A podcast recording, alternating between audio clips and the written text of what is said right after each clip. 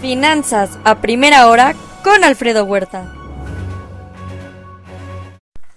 Muy buenos días. En el tema COVID, son 650.5 millones el total de infectados en el mundo. Este fin de semana promediaron alrededor de 325 mil nuevos casos. Estados Unidos con 20 mil. Sigue casos eh, récord de COVID en China, en ciudades eh, que incluyen a Beijing, entre otras. Día 265 de la guerra. Zelensky visita Kherson ya liberado. La Unión Europea se dice lista para funcionar con precio tope de petróleo ruso. Gobierno de Rusia evalúa posible conversación con Estados Unidos en Turquía.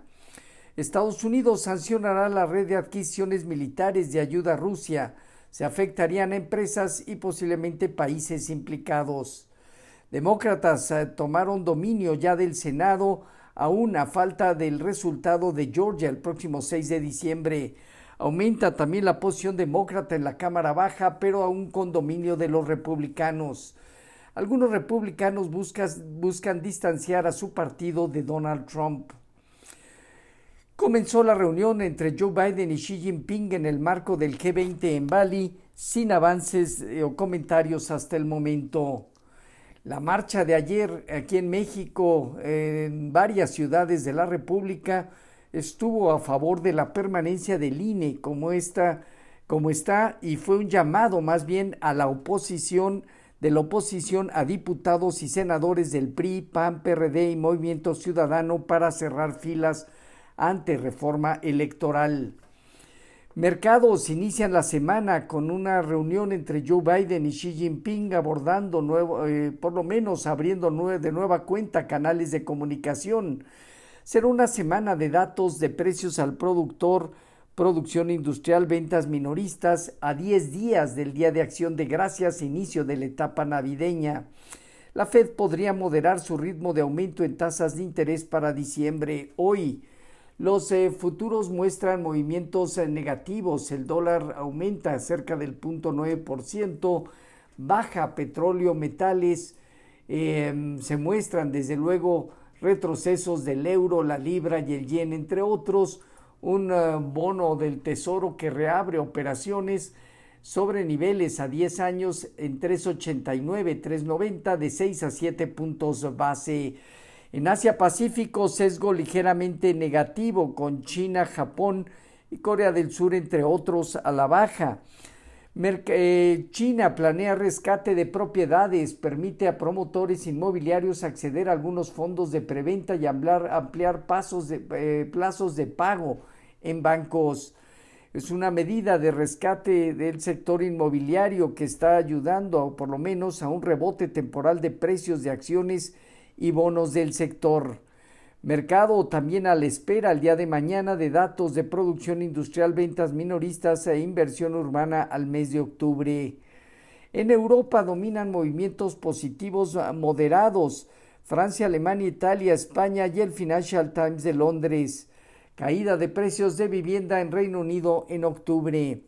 En divisas hoy, un índice dólar que gana 0.9%.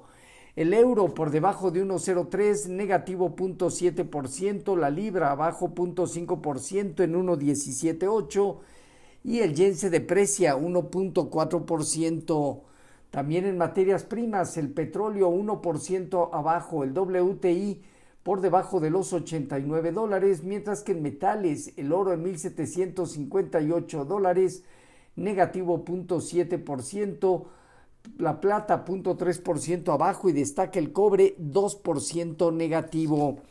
El viernes pasado cierres positivos de las eh, bolsas en Estados Unidos que llevaron a un balance semanal favorable, no visto desde junio pasado, entre alzas de 4 y hasta 8.8% del Nasdaq. Fuerte caída del dólar, feriado en mercado de bonos del Tesoro. Destacó al alza el sector de, terreno, de energía, comunicación y consumo discrecional. Bajaron cuidado de salud y utilities, entre otros. El, Dow Jones eh, parte de los 33.747 unidades. Su formación en V termina alrededor de 34.250 unidades, debiendo ya disminuirse este ritmo de recuperación y entrada a consolidar. El Nasdaq en 11.817 unidades tiene hacia los 11.900, 12.000 puntos, también una prueba relevante que podría moderar su movimiento de recuperación y el Standard Poor's en 3.992 unidades, alrededor de 4.050, 4.150 puntos, también una zona importante a prueba. El rendimiento del bono a 10 años eh, partió de 3.82 en que cerró el jueves, hoy se coloca entre 3.89 y 3.90. Respecto a nuestros mercados, tipo de cambio finalizó en 19.50.8% de depreciación, generando posible establecimiento de un piso o soporte ya alrededor de 19.35 y la búsqueda hacia la zona de 19.75-19.85. En cuanto al fondeo diario, papel gubernamental y bancario cercano a 9.30, latía 28 días en 10.22. La bolsa terminó 1.8% arriba en 51.959 unidades con una operatividad promedio. El principal indicador se encuentra ya dentro de una zona objetivo de 51.850 a 52.350 puntos, donde deberá también reducir su intensidad de aumento. La tasa riesgo país de México en 239 puntos. Diputados aprobaron el presupuesto de egresos de la Federación 2023 con un gasto de 8.3 billones de pesos. Hoy, reunión entre Joe Biden y Xi Jinping en Bali en el marco del G20, emisión de bonos a tres seis meses. Habrá dos discursos de la subgobernadora Brainerd y, eh, del miembro de la Fed Williams y también posiciones netas no comerciales de materias primas, divisas y bolsas. En la semana, precios al productor, ventas al menudeo, precios de exportación e importación, producción industrial, inicio y permiso de construcción de vivienda, venta de casas existentes, indicadores líderes, todo esto al mes de octubre. En México no hay información económica relevante. Los eh, futuros se mantienen negativos entre 0.2 y 0.6%, Dow Jones, Standard Poor's y Nasdaq.